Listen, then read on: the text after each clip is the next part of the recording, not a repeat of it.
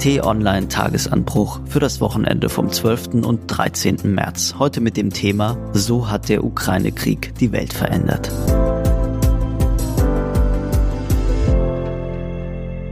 Bevor es losgeht, ein kurzer Spot. Räume zum Hören. Unser Podcast für Krebspatienten und ihre Angehörigen. Hört rein in die neue Folge auf www.räumezumreden.eu. Hallo liebe Hörerinnen und Hörer und herzlich willkommen zur neuesten Ausgabe des Tagesanbruchs am Wochenende. Wir sprechen heute mal wieder über ein Thema, den von Russland ausgelösten Krieg in der Ukraine. Mein Name ist Sebastian Spät, ich bin politischer Reporter im Hauptstadtbüro von T-Online und mit dabei sind heute meine Kollegin, Chefreporterin Miriam Holstein und der Leiter des Hauptstadtbüros Sven Böll. Hallo ihr beide. Hallo. Ja, Miriam Sven, nachdem wir uns am vergangenen Wochenende mit den Folgen des Ukraine-Kriegs für Deutschland beschäftigt haben, lasst uns doch heute, wenn ihr nichts dagegen habt, den Blick etwas weiten und über die globalen Konsequenzen sprechen. Denn es ist ein Krieg, dessen Folgen wir, obwohl uns die militärischen Angriffe selbst nicht direkt betreffen, noch lange spüren werden. Davon äh, gehe ich aus. Denn er ist nach Corona schon der zweite Schock, den wenn nicht gar die ganze Welt, so doch zumindest unser Kontinent ziemlich stark spürt. Oder was denkt ihr?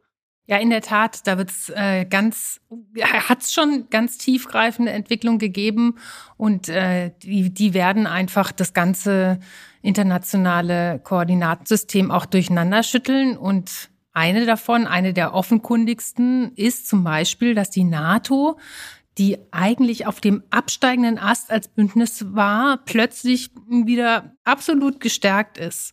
Also es war ja so, dass immer mehr die Sinnfrage gestellt wurde, warum überhaupt noch dieses Militärbündnis. Gab große Unzufriedenheit bei den Amerikanern. Die fanden, die Deutschen haben dafür nicht genügend bezahlt. Sie haben dieses Zwei-Prozent-Ziel, zwei Prozent des Bruttoinlandprodukts in die Verteidigung zu stecken, haben sie, obwohl es alle NATO-Mitglieder vereinbart haben, unter anderem unter einem SPD-Außenminister namens Frank-Walter Steinmeier, haben sie nicht eingehalten, wollten sie auch nicht einhalten. Man hat immer gesagt, ja, wir bewegen uns dahin, aber es war klar, das geschieht am St. Nimmerleinstag. Es kulminierte dann alles in dem Spruch von Donald Trump als Präsident, die NATO ist obsolet. Aber im Grunde hat er damit nur zum Ausdruck gebracht, was viele gedacht haben. Und das hat sich jetzt wieder völlig geändert.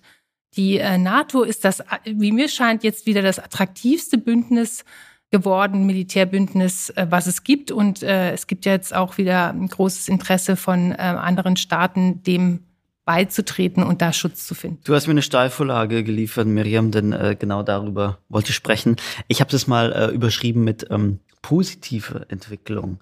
Äh, ich weiß gar nicht, ob man äh, den Begriff in diesem Kontext gebrauchen darf, aber man könnte ja auch sagen, dass, aus, dass dieser Ukraine-Krieg ja auch ein paar Learnings äh, mit sich gebracht hat. Du weißt, wovon ich spreche, Miriam. Du hast mich ja im Vorgespräch darauf hingewiesen, es geht um die NATO. Also jedes, jenes Sicherheits- und Verteidigungsbündnis, das dem gemeinsamen Schutz der eigenen Territorien der Mitgliedstaaten dient aber das, und darauf, auf dieses Zitat wollte ich jetzt hinaus, das im Jahr 2019 von Frankreichs Präsident Macron als Zitat Hirntod bezeichnet wurde. In Bezug auf den Syrienkrieg war das. Damals hatten zwei äh, Mitgliedstaaten, die USA und die Türkei, nämlich ohne Absprache mit den anderen Partnern gehandelt, obwohl es bei ihren Handlungen auch um die Interessen äh, der anderen Partner ging. Und jetzt hast du gerade festgestellt, die NATO scheint so stark und geschlossen wie nie. Sven, teilst du diese Einschätzung? Naja, weil du ja sagst, äh, die positiven Entwicklungen. Ähm, ich finde, eine positive Entwicklung dieser Krise jetzt und auch eine positive Entwicklung der Corona-Krise ist, dass Deutschland und Europa aufgewacht sind, dass wir gemerkt haben, dass wir uns relativ gemütlich eingerichtet hatten, dass wir dachten, ach, die Globalisierung, das läuft schon, wir machen weltweit Arbeitsteilung und davon profitieren alle, wir profitieren davon aber auch besonders, weil wir ähm, eine so hochentwickelte Volkswirtschaft haben, dass wir nur noch vor allem Spitzenprodukte herstellen, entsprechend hohe Löhne haben etc. Nun haben wir gemerkt bei Corona, dass Wertschöpfungsketten zusammenbrechen. Jetzt merken wir, dass wir so unsere Haltung, naja, wir haben eine Bundeswehr, aber wir leisten uns die, aber wir statten sie auch nicht so aus, dass sie wirklich ihren Aufgaben nachkommen kann. Das war ja fast schon so eine Potemkinsche Armee. die zwar Kasernen hatte und Fahrzeuge und Schiffe, aber die alle nicht so richtig einsatzfähig waren. Und ich glaube, das klingt jetzt vielleicht negativ, aber es ist eigentlich sehr positiv, weil wir, man könnte auch sagen, wir sind jetzt in der Realität angekommen. Wir waren vorher in der, sind jetzt in der ökonomischen Realität angekommen durch Corona und wir sind in der sicherheitspolitischen Realität angekommen durch die jetzige Ukraine-Krise. Und wir sehen natürlich auch, wie abhängig wir dann doch wieder, und da bin ich wieder bei der Ökonomie, wie abhängig wir von russischem Gas sind. Und auch da haben wir in den vergangenen Jahren sicherlich geschlafen. Welches Bild würdest du benutzen? Wir wurden ins Wasser geworfen und, und lernen jetzt gerade zu schwimmen oder wir wurden ins Wasser geworfen und merken glücklicherweise, dass wir, dass wir schwimmen können? Naja, wir wurden ja nicht ins Wasser geworfen, sondern wir standen da gemütlich auf dem Strand und das Wasser kam. Ne? Ähm, man könnte vielleicht sagen, dass äh, die, die Flutwelle war höher als, war deutlich über normal Null. Und plötzlich wurden wir nass. Und natürlich können wir schwimmen, weil wir müssen natürlich auch aufpassen, dass wir uns nicht immer so selbst so tun, als würden wir gar nichts gebacken bekommen. Ne? Das ist ja auch so ein bisschen so eine deutsche Eigenart, dass wir uns gerne äh, selbst auspeitschen und so tun, als wären wir äh, ein Entwicklungsland auf dem Stand von vor 100 Jahren. Das im Gegenteil nicht. Aber wir können schwimmen, aber wir haben sicherlich nicht die Ausrüstung zum Schwimmen, die wir haben könnten. Bevor wir gleich nochmal vertiefend auf die NATO eingehen, Miriam, würde ich gern nochmal auf ein Thema kommen, das wir in der letzten Wochenendausgabe oder in der, das wir in der vorangegangenen Wochenendausgabe eigentlich nur so ein bisschen gestreift haben, nämlich die Militärausgaben und der angekündigte Sonderhaushalt für die Bundeswehr in Höhe von 100 Milliarden Euro. Zusammengefasst, mit dem Ukraine-Krieg rückt Deutschland von seiner jahrzehntelang vor allem aus außenpolitische Engagement bezogenen Haltung wirtschaftlich ein Riese, politisch ein Zwerg ab. Wir wollen dem 2%-Ziel der NATO, du hast gesagt, Miriam, gerecht werden. Aber ich habe das schon bei euren Schilderungen in der, in der letzten Folge nicht so ganz verstanden. Wie wir reagieren damit auf einen Krieg, aber dieser von Russland ausgelöste Krieg in der Ukraine ist ja nicht die erste militärische Auseinandersetzung bei der wir zuschauen. Also warum, warum ist, ist äh, dieser Russland-Ukraine-Konflikt jetzt der Auslöser, dass auch wir in Deutschland aufrüsten? Ich glaube, weil im Gegensatz zu dem Afghanistan-Krieg, wo wir ja auch schon vor der oder der Militärintervention in Afghanistan, wo wir quasi vor der moralischen Frage standen, müsste man da nicht was tun, auch um die Ausbreitung des Terrors, in der, des internationalen Terrorismus äh, zu verhindern, ist jetzt die Besonderheit in dieser Situation, dass ein Konflikt, den wir für lange, lange schon überwunden gehalten haben, der aber für uns auch sehr bedrohlich wieder werden kann, dass der jetzt plötzlich, also nahezu schlagartig wieder äh, auf der Tagesordnung ist, nämlich der Ost-West-Konflikt. Also den habe ich ja in meiner Kindheit und Jugend hat der war der immer so die unangenehme Hintergrundmusik mit der atomaren Aufrüstung. Und da stand immer die Frage eines Atomkriegs im Raum. Das schien aber alles jetzt vorbei. Und jetzt stellen wir fest, nein, das russische Regime äh, strebt wieder eine äh, Ausbreitung an, ein, ein Großrussland. Und es könnte passieren, dass es eben also A natürlich vorm Baltikum nicht Halt macht. Das wäre dann schon das erste Problem, weil es damit NATO-Gebiet äh, angreifen würde. Aber letztendlich können wir auch nicht sicher sein, ob es nicht vor Deutschland Halt machen würde. Also äh, Rammstein ist als äh, Militärbasis immer noch wie wir jetzt gerade sehen, an den polnischen Lieferungen ist immer noch in Betrieb. Und äh, natürlich sind wir da Player in dem Konflikt und damit betrifft es uns auch wirklich ganz direkt selbst. Und wir müssen in der Lage sein, die eigenen Sicherheitsinteressen zu wahren. Und da sind wir jetzt wirklich schlagartig in der Realität aufgewacht. Ich will aber noch mal einen Schritt zurück. Also auf der einen Seite, Sven, ist die NATO eine Lebensversicherung für andere ehemalige Sowjetstaaten, die anders als die Ukraine bereits Mitglied sind in der NATO oder in der EU und auch eine russische Invasion fürchten. Aber andererseits, hört man Putin zu, ist die NATO gerade der Auslöser für den Krieg. Also schließlich ist es das erklärte Ziel Putins, die NATO-Osterweiterung der vergangenen Jahrzehnte, die er augenscheinlich als Bedrohung wahrnimmt, zu stoppen oder sogar in Teilen rückgängig zu machen. Also was ist dieses NATO-Bündnis wert?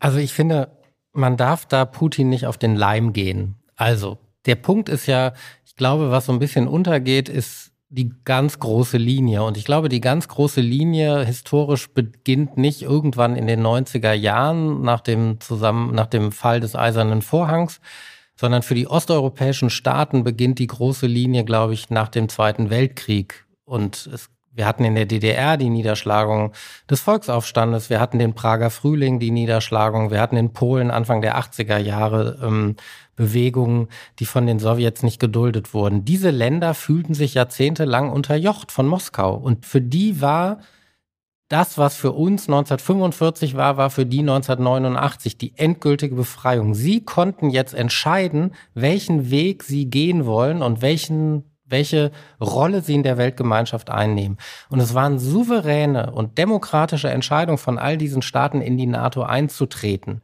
Das war für sie natürlich auch ganz klar eine Entscheidung gegen Moskau, aber ja aus gutem Grund, weil sie hatten ja über Jahrzehnte erlebt, wie es sich unter Moskaus Knute lebt. Und deswegen finde ich, ist diese Erzählung, dass die NATO Dialog mit Russland braucht, das ist völlig klar. Aber auch da nochmal, die NATO bedroht Russland nicht. Die NATO ist ein Verteidigungsbündnis. Die NATO würde nie auf die Idee kommen, zu sagen, wir marschieren in Russland ein. Und deswegen muss man da, glaube ich, sehr, sehr aufpassen, dass man diesen putinschen Argumentationslinien nicht auf den Leim geht. In Bezug auf die osteuropäischen Mitglieder, die Frage vielleicht etwas zugespitzt, ist der größte Wert der NATO dann ein symbolischer? Das Gute an der NATO ist ja, dass sie noch nie zeigen musste, dass es sie, dass alle wirklich hart auf hart spielen, sondern der Wert der NATO liegt ja in der Abschreckung, dass man einfach sagt, wir verteidigen uns. Das, was, was die Amerikaner jetzt auch sagen. Jeden Quadratmeter von NATO-Territorium werden wir verteidigen. Deswegen gibt es den Bündnisfall. Das heißt, wenn Russland ein Quadratmeter von Estland erobert, dann gibt es den NATO-Bündnisfall. So. Und darin liegt der Wert der NATO. Ich glaube nicht, dass er, also symbolisch fände ich falsch, sondern das Gute ist, dass die NATO noch nie beweisen musste, dass sie es wirklich ernst meint. Aber weil die Abschreckung groß genug ist, dass alle glauben, sie meint es ernst. Aber das ist ja auch, glaube ich, die Quelle des Konflikts, den die USA mit Deutschland die ganze Zeit äh, mit Blick auf das NATO-Engagement hatte, dass für die Amerikaner immer klar war, wir brauchen wirklich die Power, um dann einzumarschieren oder zu verteidigen, wenn es nötig ist. Und Deutschland das immer eher so als ein symbolisches Bündnis äh, für sich definiert hat. Ihr habt mir schon wieder die perfekte Überleitung geliefert. Miriam, viel Gern ist, geschehen. viel ist in den vergangenen Tagen ja davon die Rede, was die NATO-Mitgliedschaft Deutschland im Falle einer Eskalation womöglich kosten könnte. Also mit Kosten meine ich, müsste Deutschland nämlich seine Bündnistreue unter Beweis stellen könnten wir als Gegenreaktion auch zum Ziel russischer Angriffe werden, womöglich gar nukleare Waffen im schlimmsten Fall. Deshalb will ich mal andersherum fragen, was hat die NATO Deutschland in den vergangenen Jahren eigentlich gebracht oder wie hat Deutschland in den vergangenen Jahrzehnten von der NATO profitiert? Also das wäre dann tatsächlich eher der symbolische Bereich, weil Deutschland ja nicht äh, sozusagen Objekt, irgendein Zielobjekt eines äh, von Angriffs- oder Expansionsgelüsten war, aber die Garantie zu haben, dass, wenn es das wäre, dass es dann auf äh, den Beistand der anderen Mitglieder und der großen Partner wie den USA eben äh, hoffen könnte. Und man muss ganz klar sagen, äh, die NATO war für Deutschland auch ein wichtiges Vehikel, um in der internationalen Staatengemeinschaft auch wieder als vollwertiges Mitglied aufgenommen zu werden. Es ist ja 1955 äh, der NATO beigetreten, lustigerweise noch ohne überhaupt eine Armee zu haben. Die Bundeswehr wurde erst ein paar Monate danach gegründet. Aber das war eben so ein Zeichen, okay Deutschland, wir können jetzt wieder zulassen, dass ihr euch auch wieder militarisiert. So viel Vertrauen ist inzwischen da. Und wenn diese Komponente nicht gewesen wäre, dann hätte ja Deutschland überhaupt nicht die Rolle, die aber ihm jetzt von der Größe, von auch von der inzwischen auch dem politischen Einfluss und auch dem wirtschaftlichen Einfluss äh, zukommt und die es auch einnehmen muss, äh, hätte es gar nicht einnehmen können.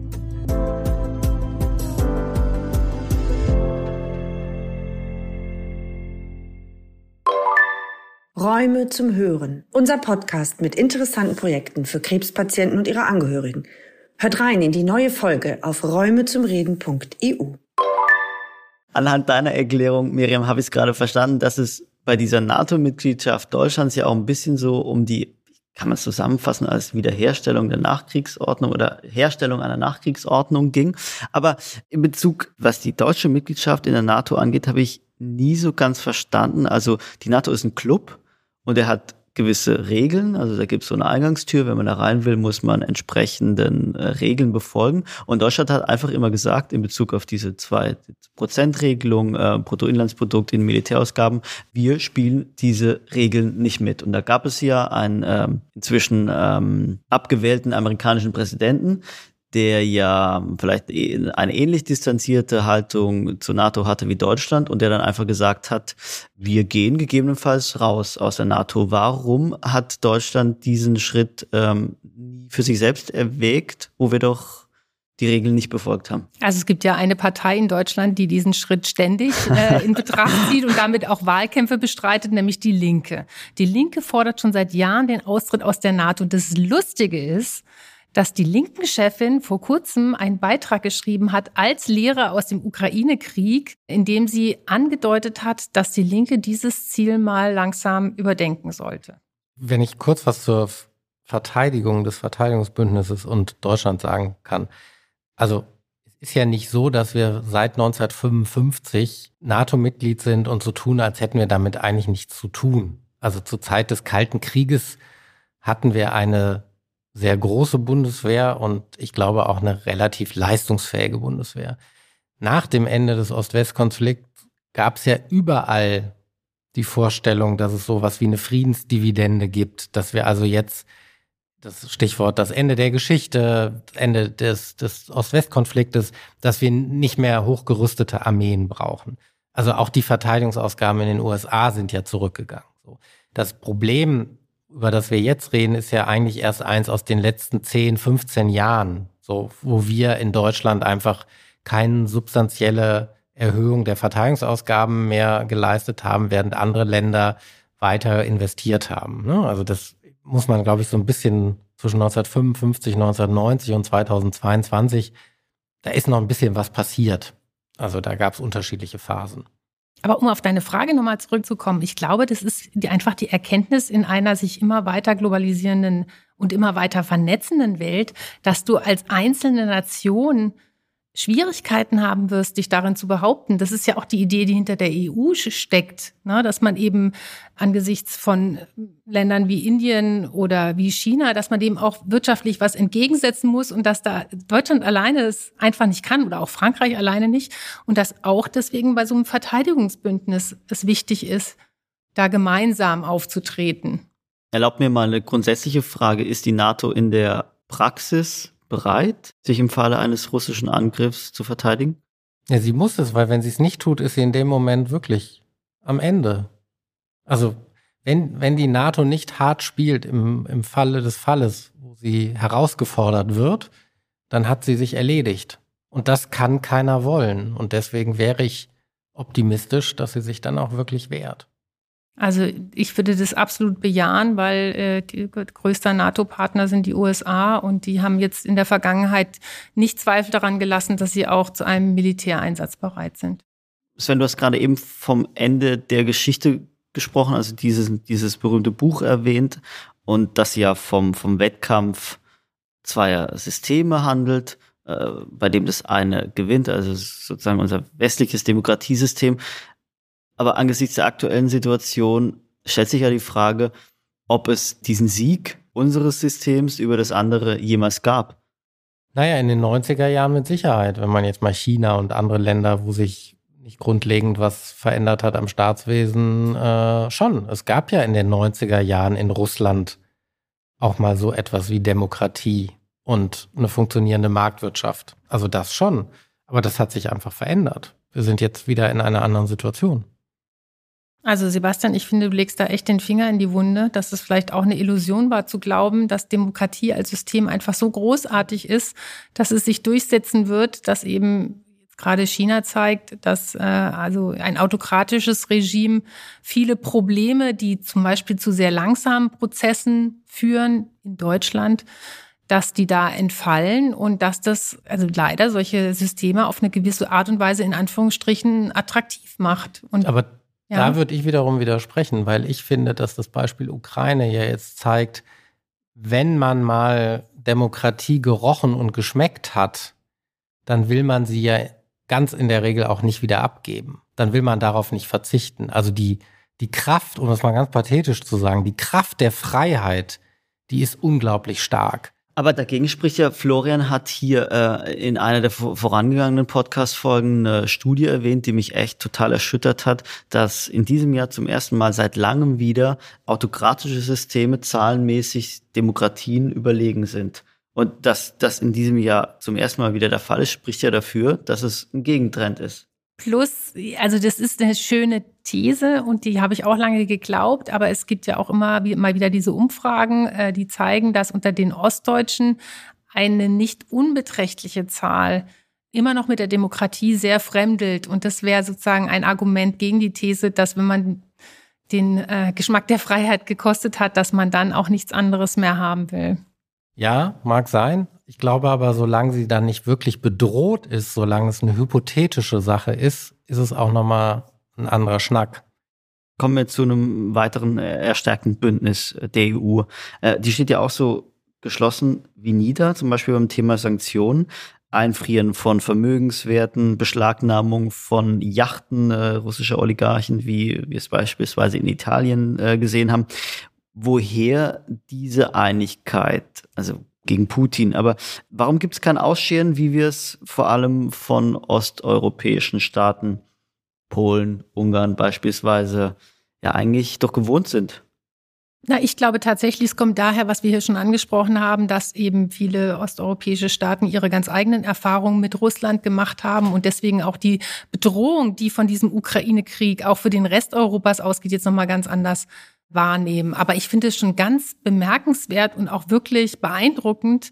Polen nimmt ja den Löwenanteil dieser Flüchtlinge aus der Ukraine auf und tut es mit einer Aufnahmehilfsbereitschaft, die wirklich beeindruckend ist. Und es ist dasselbe Land, was 2016 äh, gesagt hat, wir wollen keine Flüchtlinge aus Syrien und dem Irak aufnehmen. Und nun kann man sagen, ja, Polen hat eine große ukrainische äh, Minderheit auch und äh, es sind natürlich auch viele christliche Flüchtlinge, ist der Unterschied zu muslimischen Flüchtlingen. Es gibt da auch diese kulturelle Nähe, aber nichtsdestotrotz ist das eine Riesenleistung, so eine Zahl aufzunehmen und das ist eine der positiven Entwicklungen, die wir Total. da gerade erleben. Hilfe für Geflüchtete ist das eine, Waffenlieferungen sind der andere Punkt.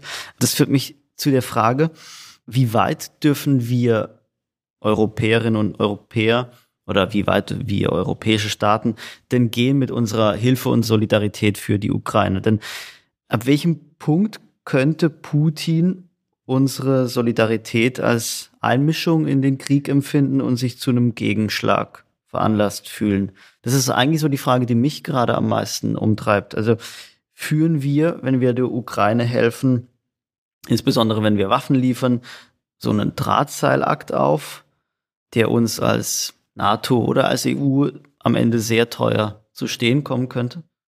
Sven, du, also ich finde, das ist die, diese Frage, da bist du nicht der Einzige, die stellen sich, glaube ich, alle momentan. Wo ist da die, die Linie? Und das ist einfach pure Spekulation. Ja, also äh, die einen sagen, äh, Putin braucht das nicht, äh, um, um sozusagen auch dann äh, in dem nächsten Schritt das Baltikum anzugreifen. Die anderen sagen doch, er, er würde genauso was eben dann als Einmischung der NATO-Staaten begreifen. Also manchmal denke ich, man kann froh sein, dass man selbst nicht solche Entscheidungen momentan treffen muss. Ich glaube, wir müssen vorsichtig sein aber wir dürfen uns natürlich auch da von Putin nicht die Regeln bestimmen lassen. Also wir dürfen natürlich nicht so tun, als wäre er der Einzige, der entscheidet, wann es genug ist. Weil das wird uns natürlich daran hindern, die Ukraine weiter zu unterstützen. Also wir sollten aufpassen, dass wir nicht aktiv Kriegspartei werden, weil das kann wirklich zum Dritten Weltkrieg führen. Aber wir müssen natürlich trotzdem gucken, dass wir die Ukraine unterstützen können. Und wir hatten ja in dieser Woche die Debatte auch um die, um die Kampfflugzeuge Polens und da haben wir ja eine Diskussion gehabt, wo man gemerkt hat, naja, wir sind, wir sind vorsichtig, also wir treffen keine leichtsinnigen Entscheidungen, weil das natürlich eine sehr naheliegende Einmischung dann gewesen wäre. Aber konkret geht es ja auch um die Flugverbotszone. Ich glaube, die wird es ja nicht geben, weil die Flugverbotszone ja Krieg bedeutet. Genau, die würde natürlich erfordern, dass das aktiv auch überwacht wird, also auf ukrainischem oder über ukrainischem Territorium und damit wäre dann die NATO äh, Teil des Krieges sozusagen. Mhm. Und äh, ja, das wäre dann für Putin wahrscheinlich eine Vorlage, um alles andere zu rechtfertigen. Aber heute ist die, heute ist die Podcast-Folge der perfekten Überleitung, denn meine letzte Frage war, wie sehr fürchtet Putin denn, denn wirklich eine, eine Gegenreaktion der NATO? Wie sehr könnte ihn das von zukünftigen Handlungen abhalten? Was denkt ihr? Also die Frage ist ja, wenn man jetzt das mal nüchtern als Außenstehender betrachtet, als Nicht-Militärexperte, dann ist es ja so, dass Putin diesen Krieg führt, um die Ukraine schnell zu erobern und den Westen zu beeindrucken. Beides hat bisher ja nicht so richtig geklappt. Man, man sieht bei der russischen Armee große Schwierigkeiten. Es gibt ja auch, wahrscheinlich sind es nicht nur Gerüchte, weil es naheliegend ist, dass es diese Probleme schon lange gibt, aber dass einfach in einem System, wie es in Russland ist, wo der Bote, der, der Überbringer der schlechten Nachricht äh, jetzt nicht geköpft wird, aber verantwortlich gemacht wird für die schlechte Nachricht, natürlich niemand schlechte Nachrichten überbringt. So. Und vermutlich gab es die schlechte Ausstattung der Armee, weil viel, viel, weil es viel Korruption gibt, weil viel Gelder abgezweigt wurden, die schlechte Ausstattung, die schlechte Logistik, das unvorbereitete, die unvorbereitete Invasion. Das gab es alles. Das hat vermutlich nur, ist das nie im Kreml angekommen, weil schon auf der untersten Ebene sich niemand getraut hat zu melden, wir sind gar nicht vorbereitet, wir haben das Material gar nicht. So, also insofern bin ich mir nicht sicher, ob das so schlau war, diesen Krieg vom Zaun zu brechen, unabhängig jetzt mal vom Thema Ukraine, sondern ob er nicht dazu geführt hat, dass die NATO weniger Angst hat vor ihm, als sie das früher hatte. Also ich glaube, was man sagen kann, ist, dass die weichen Mittel in Anführungsstrichen, die Mittel der Diplomatie, dass die bei ihm keinen großen Effekt gehabt haben. Und was man auch sehr klar sehen kann, ist, dass er Olaf Scholz nie und auch Macron nicht als Verhandlungspartner nicht ernst genommen hat und dass er vermutlich nur zwei Menschen auf der Welt ernst nimmt. Äh, und das ist der chinesische Präsident und der amerikanische Präsident. Ich glaube, dass Putin äh, ich sag mal, ich hoffe, dass er ein eiskalter Stratege ist und kein inzwischen Irrer, äh, weil wenn er ein eiskalter Stratege ist, was er immer gewesen ist, dann wird er auch auf ein Abschreckungsszenario bis zum gewissen Grad reagieren und dann wird er auch darauf reagieren, dass er China als Partner braucht und China sich, so sehr es jetzt den Schulterschluss mit Russland auch sucht, sicherlich nicht komplett mit dem Westen verderben will. Und ergänzend dazu, was mir ein bisschen Hoffnung gegeben hat, ist, dass offenbar ja auch in den russischen Truppen selbst der Rückhalt für diesen Einsatz abnimmt. Das würde dann ja irgendwie auch für deine Demokratie Theorie womöglich ein bisschen sprechen, Sven. Das kann ich nicht beurteilen, ob das bei russischen äh, Rekruten wirkt. Ich glaube nur, dass viele einfach vor Ort nicht erkennen, also selbst wenn du Soldat bist und wirst in einen Einsatz geschickt, willst du ja verstehen, wofür der gut ist. Es reicht dir ja nicht, dass dir ein Vorgesetzter sagt, du musst das jetzt machen, du willst es ja verstehen. Und ähm, es gibt ja offenbar die Fälle, wo russische Soldaten ihre Fahrzeuge zerstört haben oder Tanks aufgeschlitzt haben, damit sie nicht weiterfahren können und äh, dann das verlassen haben. Das spricht ja eher dafür, dass die Moral und die Sinnhaftigkeit ähm, bei den russischen Soldaten dieses Einsatzes nicht immer gesehen wird. Dann lasst uns doch mit der Hoffnung hier abschließen, dass mehr Menschen als nur uns dreien die Sinnhaftigkeit dieses Kriegs verborgen bleibt. Vor allem mehr Menschen in, in, Russland, in Russland, immer mehr. Ja. Absolut. Vielen Dank, ihr beide. Dankeschön. Danke dir.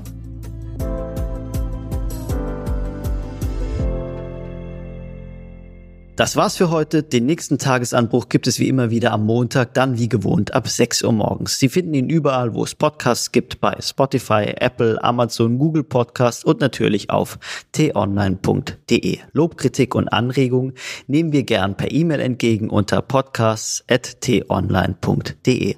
Ich danke Ihnen fürs Zuhören. Ciao und bis zum nächsten Mal. Tschüss und bleiben Sie uns gewogen.